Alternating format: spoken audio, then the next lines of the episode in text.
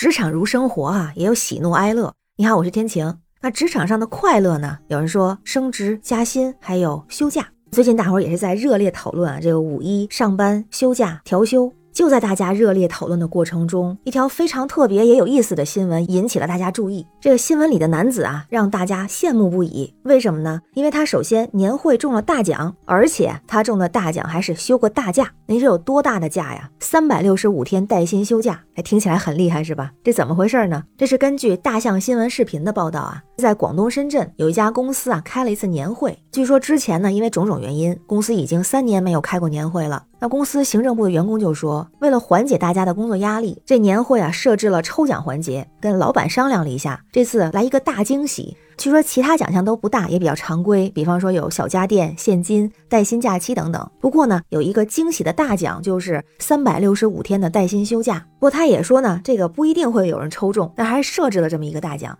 那没想到呢，真的有人是锦鲤附体。那个视频里的画面还写了，行政不说，老板惊呆了。当然，老板是许可这个奖项的哈。那中奖的人呢，是一位男子，他是公司的一位中层领导，而且啊，在中奖之后还再三的确认这件事的真实性。根据网上那个视频显示啊，说散场了，他还抱着牌子不走呢，能够感受出来那种意外和惊喜哈。那据说呢，后期行政部也会跟这位中奖人员再商议啊，是休假还是折现。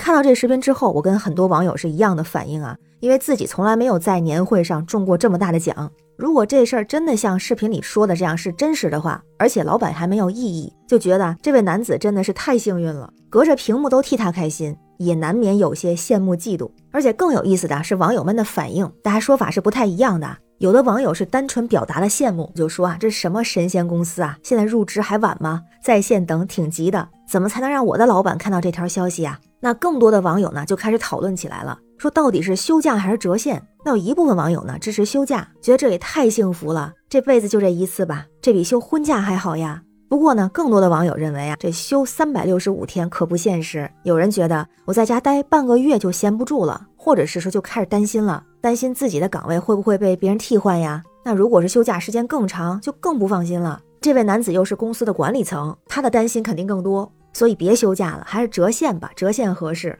当然，还有一种可能呢，就是他是管理层，说是休假，实际上有可能就是把工作带回了家，相当于是居家办公，其实没少工作。不管怎么来看，还是折现划算。而且网友们也操心的计算起了这个折现的金额。那有人就说啊，如果是按过去十二月的收入总和来折现，那真的是赚翻了。有人非常的保守，就说即使是按最低的收入来算，就深圳当地的最低收入是两千三百多，不管他的岗位，即使按这个算，一年也有差不多三万块钱，也不错。还有网友啊，脑洞很大，说一年的工作日啊是两百多天，不过呢，他这个奖写的是三百六十五天的带薪休假，那这样算起来，相当于能折将近两年的工资了，感觉这是真敢想啊！当然，也有人建议啊，这个得组合着来，比如说休一个月，其他十一个月折现。或者是把这个假期分配在每个月多休几天，其余的折现。而且我看到网上还说啊，像这样的事儿，据说之前有其他公司也出现过，好像也是深圳的公司，年会设置三百六十五天带薪假期。据说当时那个中奖员工啊，确认这个奖项真实存在之后，还捐了一万块钱给山区的小朋友。